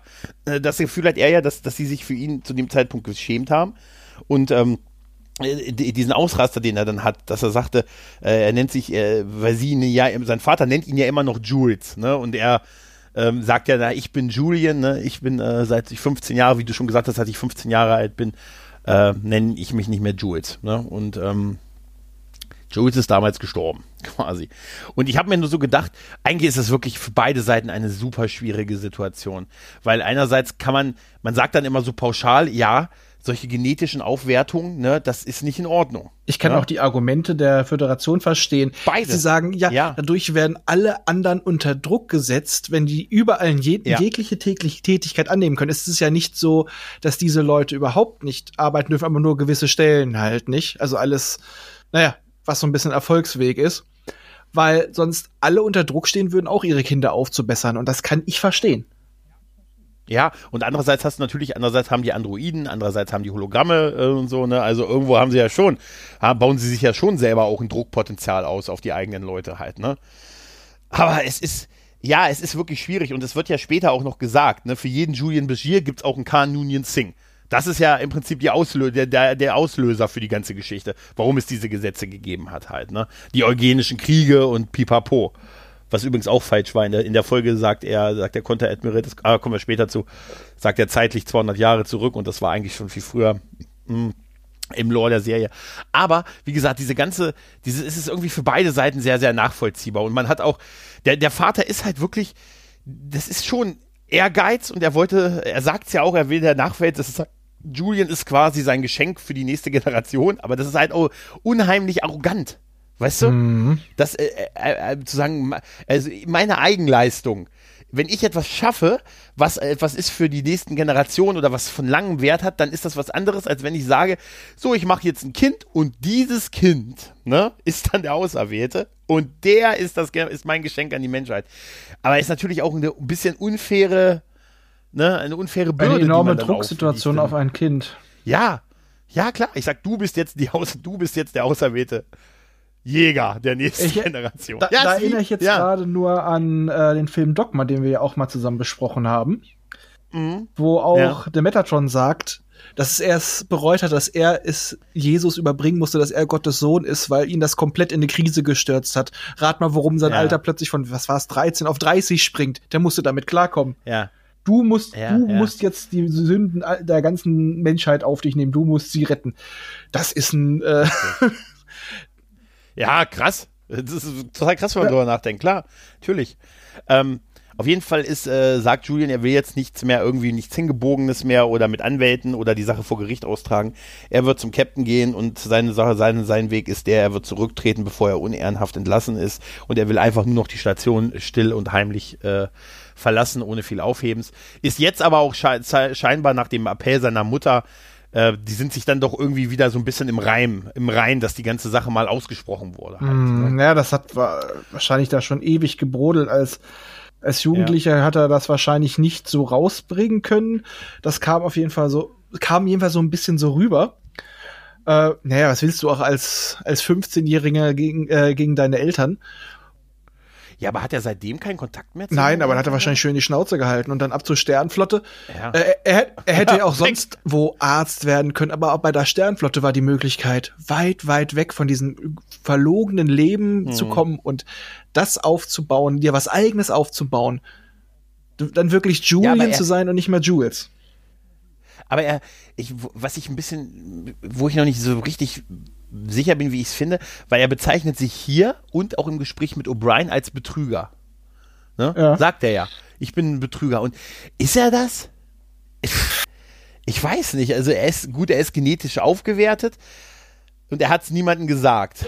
Ne, ne? Ob er es ist, ist eine Sache, aber er fühlt sich so und das kann ich, das er fühlt sich kann ich Fall nachvollziehen, so, ja. dass er da sich fühlt, weil er sagt, mhm. äh, er hat ein Geschenk bekommen, er hat es zwar nicht selber eingefordert, aber er hat es ja irgendwo genutzt. Und ja, er war eh immer, dass er dann auch gesagt hat, oh, ich nie perfekt, aber solche Sachen, was wir auch vorher schon wussten, dass er den Fehler gemacht hat mit dieser Handwurzel, ne? Bei seiner Abschlussprüfung, ja. sonst wäre er der Erste gewesen. Das war, glaube ich, in diesem Fall, weil er hätte er sich ja noch schlechter abschneiden müssen, um nicht aufzuhören. Beziehungsweise es wäre, wenn er einfach das gemacht hätte wie die andere, dann wäre er auch gut gewesen wäre es auch nicht groß aufgefallen, ähm, dass er das vielleicht auch wirklich gemerkt hat nach dem Motto, ich verdiene es nicht. Also so, so ja, rückwirkend passen da so ein paar Sachen zusammen. Okay, es war nie so mhm. geplant, dass es so passiert. Da hat ja auch Siddick selber gesagt, hätte er das gewusst, hätte er viele Szenen von seinem Charakter anders, anders gespielt. gespielt. Mhm. Aber ich sag mal, das passt, das, das ist, das wirkt stimmig es, es wirkt stimmig und es wird ja auch später weiterhin verwendet. Ne? Und immer, es wird auch immer wieder thematisiert und so. Und das, das ist auch gut so. Das ist eine schöne Charakterweiterentwicklung und ich finde es auch gerade gut, dass er es vielleicht vorher, dass es vorher noch nicht so bekannt gewesen ist. Aber man kann natürlich sagen, wenn er diese Fähigkeit nicht gehabt hätte, Betrüger hin, Betrüger her, er hat es nicht gesagt und er hätte vielleicht auch den Job nicht gekriegt dadurch und, und so. Ne? Also, ist schon ein bisschen schwierig, mhm. ne? Er hat äh, jetzt, aber jetzt kommt eine schöne Szene, nämlich die, die, das Finale vermeintlich, nämlich äh, im, im Quartier bei, äh, im, im, Büro von Cisco. Und ich fand es sehr schön, dass die Kamera ihn so, bü so den Büßergang quasi nach oben verfolgt, wie äh, er die Treppe hochgeht ins Quartier, äh, in, ins Büro von Cisco und die Kamera so hinter ihm her geht. Und wir sehen, da ist schon das, da strahlt schon das Licht im Büro. Nämlich im Büro ist nämlich Full House, nämlich seine Eltern sind da. Äh, die haben bereits am Morgen den guten Cisco informiert über alles.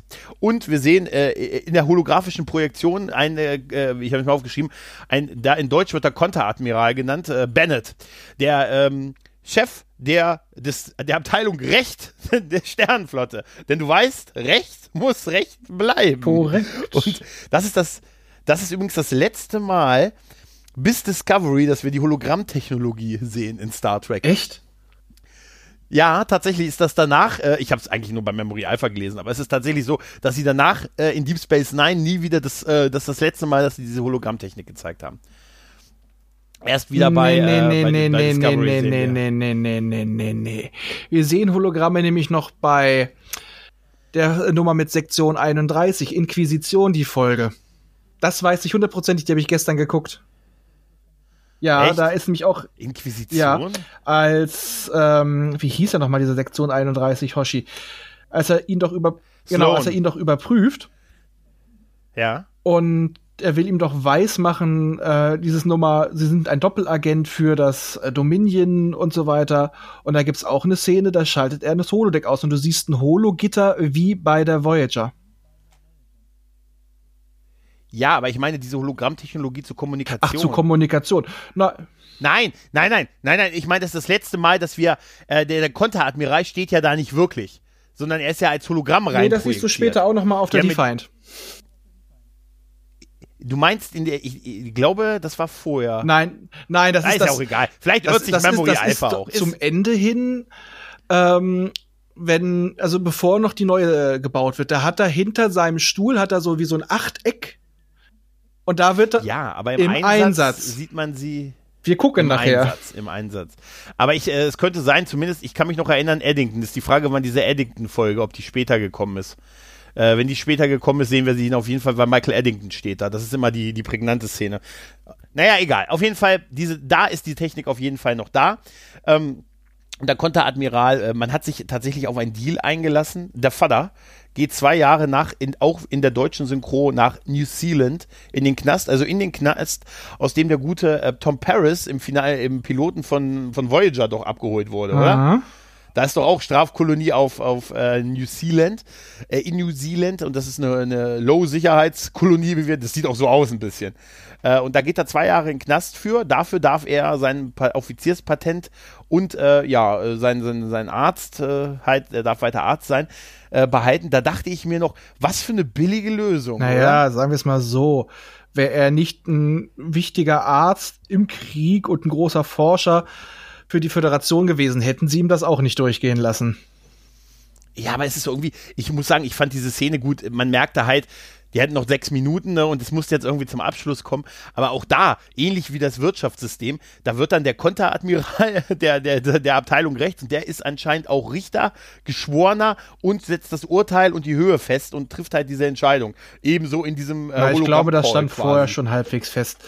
Ähm, nee, aber da sage ich jetzt mal ganz dezent, der Zweck heiligt in diesem Fall die Mittel. Und ich sag mal, Hm. das ist keine billige Lösung. Das hätte man einfach aufwerten können, indem Julian auch noch mal sagt, wäre ich nicht so und so und hätte ich hier nicht äh, das und das getan, andere Leute hätten sie nicht davon kommen lassen.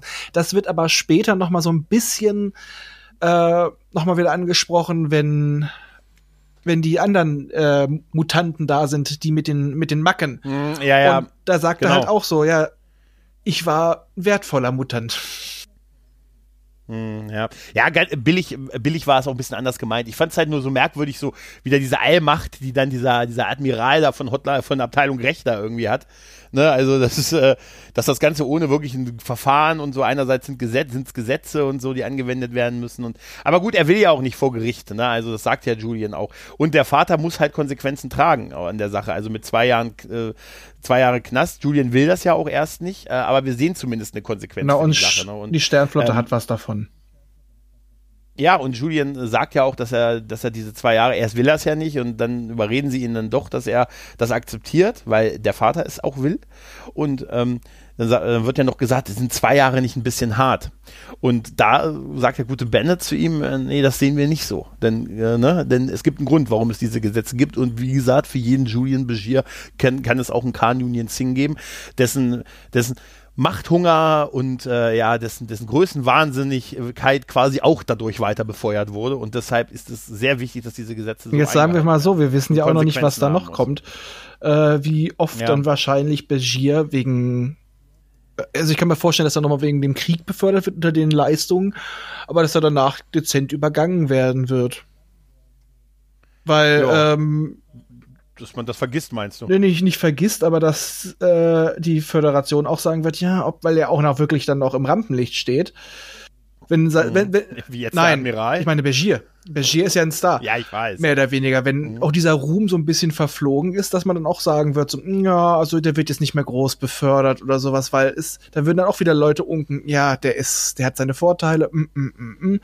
Also, ich sag mal, der wird ein großer Arzt sein, aber ich glaube, in der, in der Ja. Sternflotte wird er ab einer gewissen, gewissen Punkt geblockt werden. Ja, die Katze ist aus dem Sack, definitiv. Ne? Naja, auf jeden Fall äh, ist es dann, führt es dann halt zu der Verabschiedungsszene und äh, ja, es ist halt, man ist jetzt wieder eine Familie, ne? man hat sich halt ausgesprochen, die Probleme ein bisschen so auf den Tisch gebracht und aus der Welt geräumt und der Vater hat auch noch so einen versöhnlichen Abgang, indem er sagt, ach Mensch, wer weiß, was ich in den zwei Jahren ähm, noch entwerfe, vielleicht entwerfe ich die nächste Land äh, architektonische Revolution. Er startet eine Renaissance im Lands Landschaftsbau, genau. Ja, das ist super. Da musste ich an die Szene aus mit, äh, mit Nunien äh, Sung ähm, bei, bei Enterprise denken, mit ähm, wo Brent Spiner am Ende in der äh, nach diesem nach diesen drei nach diesen drei Folgen, wo es um die äh, eugenischen den eugenischen Konflikt geht, wo er dann am Ende in der Zelle sitzt und anfängt ein Bild zu malen und sagt, hm, nicht Eugenik, Kybernetik. so hat es mich ein bisschen dran erinnert. Ja, das ist jetzt eine Aufgabe für zukünftige Generationen. Ja, das ist eine Aufgabe für zukünftige Generationen, genau. Ja, dann äh, sind wir nochmal bei Louis Zimmerman, den wir zwischendurch eigentlich fast schon vergessen hatten. Äh, und der jetzt mit Lita am, am Gehen ist. Er hat sich anscheinend dazu entschlossen, mit ihm äh, mitzugehen und die Station zu verlassen und diesen Laden ähm, auf, äh, auf der äh, Basis zu übernehmen. Und die Szene wird so herrlich unterbrochen durch ein durch einen Rom, der von ganz weit weg schon ihren Namen. Lita!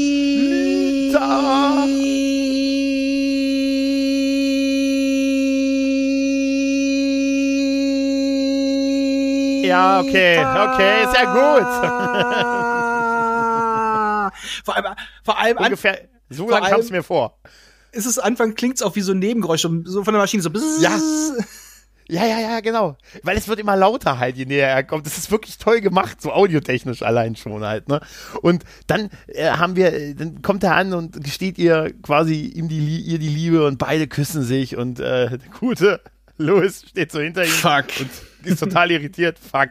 Und dann sagt sie auch noch so gönnerhaft zu ihm, ich bin sicher, Sie finden auch jemanden. Da draußen wird es jemanden geben, der Sie liebt. Und dann sagt er, da musste ich sagen, das ist dann so eine Szene, wo du sagst, ey, ich will nur aus diesem Gespräch raus, ne?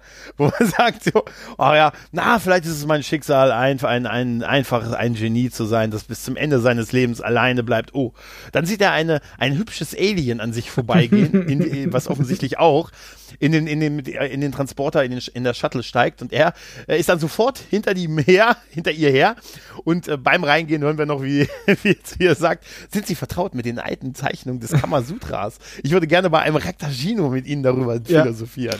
Ein Schlingel. Er ist wieder auf der Jagd. Ein ganz schöner Schlingel. Ja, tatsächlich. Tatsächlich. Und äh, ja, Rom und äh, die gute Lita sind zusammen. Tja. Was für ein Ende einer B-Story dieser Folge. Aber auch das hat ja weiter Konsequenzen. Die heiraten ja irgendwann und. Sie wird ne, eine Mugi. Also das. Sie wird eine Mugi, ja, also das ist alles, äh, alles, das wird, hat alles weitere Konsequenzen in dieser Serie, nicht so wie in anderen Serien im Alpha. ja, ja, aber ähm, dann haben wir noch diese Bromance-Szene, dass die beiden, dass äh, O'Brien und Begier zusammen daten und da musste ich sehr lachen, ähm, weil äh, im Prinzip, wir haben ja vorhin gesagt, Leute, die so genetisch aufgewertet werden, da ist ja diese Urangst, dass sie in allen Dingen überlegen sind. Ne, und deshalb so die normalen, quasi die normalen in Anführungszeichen, äh, unter Druck setzen, ne, ihre Kinder auch mhm. aufzuwerten. Ne? Und O'Brien hat einfach mal so die perfekte Lösung für das Ganze. Sie werfen einfach jetzt zwei Schritte von weiter hin. Und wenn das auch nicht reicht, dann werfen sie mit verbundenen Augen. Dann, Genau. Wie, wie geil eigentlich die Lösung so, also so ein bisschen hat, dass man sagt, ja gut, dann gelten für euch einfach höhere Anforderungen. Ne? Also von dir erwarte ich einfach mehr. Ne? Als jetzt von, ne? Ja, das ist im Berufsleben ja. nicht so einfach, aber. Ja, tatsächlich. Aber es passt so, Brian O'Brien ist ein Pragmatiker. Ja, und es ist so eine, so eine ganz herzliche, kleine Szene, die ich einfach wirklich großartig finde, weil er sagte, sagt ja auch, sie haben sich, also Moment, sie haben verbesserte Hand-Augen-Koordination das haben sie ja bisher, bisher nicht so gezeigt. Also bisher. Die haben mich gewinnen gemerkt, lassen. Weil die waren sich ja, ja, die waren sich ja relativ ähnlich, weil klar, warum auch, ist ja auch verständlich, spiel du mal immer mit einem, der dich immer besiegt. Äh, ne? Da hast du auch doch, keinen Bock Basti, mehr. Ne? kenn ich schon. ja, gut, aber also die Normalen haben dann irgendwann geil. Nicht Nein, die Masochisten weißt, ich meine, wie ich. Halt, ne? ja, dann, dann ist es ein bisschen blöd halt, ne, wenn, wenn du immer haushoch verlierst halt. Und das wäre ja auch irgendwie ein bisschen auffällig, aber der sagt ja dann, dann werfen, dann haben sie sich die ganze Zeit zurückgehalten, äh, werfen sie mal jetzt so normal, wie sie können. Und er macht ja nur ja. Bullseye, quasi, ne? Und, ähm, und okay, dann ist es jetzt entschieden, sie werfen von weiter hinten. Das finde ich irgendwie. Es passt ja, einfach. Eine schöne Auflösung. Es passt super. Diese Bromance der beiden ist wirklich großartig. Ne? Definitiv. Also das war immer eins der Highlights. Ja. Definitiv, ja. Ja, dann sind wir durch mit der Besprechung dieser Folge. Schwierig an einigen Stellen so moralisch da so ein, so ein Urteil drüber zu bilden, finde ich, oder? Ja. Definitiv, weil es gibt, es gibt keine einfache Lösung dafür. Ja, da, zumal an der Stelle, wo die dann halt sind, ne, das ist ja jetzt keine Entscheidung mit irgendwas in der Vergangenheit korrigieren oder so, ne? Ja, also es ist, es ist gut, äh, die Folge ist fantastisch, die ist super gespielt. Ich finde auch den Auftritt von, von Louis Zimmerman ganz gut, ganz witzig. Das an, diese, diese B-Story mit Lita und Lita und oh, Lita und Rom, ja, okay, gut, ne? War vielleicht eine Szene zu lang, ne? Da hätte ich mir lieber noch eine Szene in der, in der A-Handlung äh, gewünscht. Aber alles in allem wirklich eine fantastische Folge, die äh, vor allen Dingen einen ohnehin schon tollen Charakter nochmal äh, aufwertet und äh, vor allen Dingen seinen, seinen, seinen Trademark halt für den, für den Rest der Serie halt setzt. Ne? Weil das wird immer wieder thematisiert werden. So, und auch in grandiosen Folgen wirklich auch schon alleiniges Handlungsmerkmal sein. Mit der Folge, mit den Folgen beispielsweise, wo die anderen mal hier statistische äh, Wahrscheinlichkeit. Genau, die war das, ja. Oder auch generell. Die, die ist, ja. Äh, dadurch ja. verändert sich ja die ganze Dynamik mit allen Charakteren, also zum ja. Beispiel auch Garat, wo er ihm dann tatsächlich mal ins Gesicht, der, da war ja diese Bromance zwischen den beiden oder auch manchmal für, für einen der Charaktere, eher Romance, äh, mhm. ist ja auch total in den Hintergrund geraten, aber der Satz von Garat das eine Mal, als er ihm die wirklich nur die kalten Zahlen präsentiert, dass er noch, ja, sie sind wirklich ein optimiert, ein aufgewertetes Erzeugnis, wie ein Computer, keine Emotion. Ja, ja, groß, großartig, ja. Ja, das stimmt schon. Ähm, es ist später in dieser statistischen Wahrscheinlichkeitenfolge, ähm, die ist auch sehr spannend, äh, aber da reden sie ja dann darüber, also sie berechnen dann halt mit ihrem überlegenen Intellekt, dass die Föderation den Kampf gegen das Dominion verlieren muss oder sie er verlieren wird und wenn sie sich ergeben, sterben aber viel weniger Leute, als wenn sie jetzt diesen Kampf bis zum Ende durchführen und ihn am Ende eh verlieren werden. Ne? Und da gibt es so eine herrliche Bildschirm, ähm, so einen herrlichen Screenshot von der Präsentation, die sie äh, quasi gebastelt haben, um die Sternenflotte zu überzeugen. Und dieses Bild. Hast du mir mal geschickt, ja. Ja, das ist fantastisch. Du siehst die Erde und ganz viele Pfeile äh, von außen auf diese Erde, was so symbolisieren soll, die, äh, die Erde wird von allen Seiten halt angegriffen und darüber steht, The End is near. Weißt du, so möchte ich Präsentationen haben. Weißt du? ja, das ist auch einfach klasse. Also, ähm, das hat diesen Charakter so aufgewertet, hat dieser Serie so viele neue Möglichkeiten gegeben und teils humoristisch, teils ja, dass man auch wieder drüber nachdenken musste, so die Stärke von, von Star Trek, dass es dann auch mal, doch mal mit Unterhaltung ja. dazu anregt, ja, ein, ähm, mal über solche Sachen nachzudenken. Weil wir waren ja damals schon auf dem Weg, dass man sagen konnte, ja, man äh, guckt schon, wie kann man mit Gentherapie und so weiter. Das fand ich sehr schlau, dass sie da einfach auch etwas genommen haben, was es ja schon gab, die eugenischen Kriege die immer ja. nur angesprochen wurden und nach äh, Khan eigentlich dann ja brach, man sie brach liegen la, äh, brach lagen ließ. Finde ich grandios. Ja. Ja, absolut. Dass man das miteinander vernünftig verknüpfen konnte, ne, das ist, das ist großartig. Also, ach, Deep Space Nine hat aus so vielen Sachen, die eigentlich mal für andere Sachen geplant gewesen sind, einfach viel mehr draus gemacht. Die, siehe den Marquis, ne, siehe äh, das, was sie quasi noch aus den organischen, den organischen äh, Kriegen, äh, den organischen Kriegen gemacht haben. Ach, das ist, das ist echt, die haben echt verwandelt. Die haben ja, die hatten den Vorteil, dass sie äh, nie das Flaggschiff waren. Ja, das ist es, glaube ich. Das ist so ein bisschen. Und wie läuft's bei euch so? Ja, ja, ist alles gut, ist alles. Wir sind in Time und Budget. Na, dann ist ja gut. So stelle ich mir das vor, weißt du?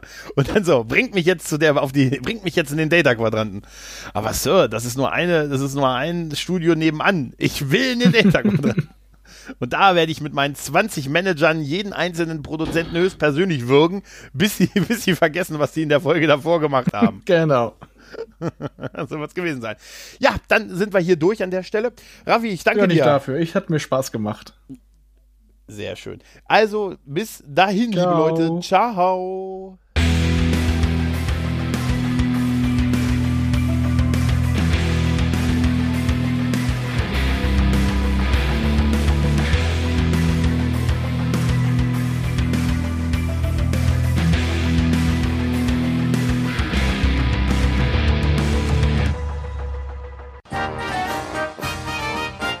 Eine Produktion des Podcast Imperiums.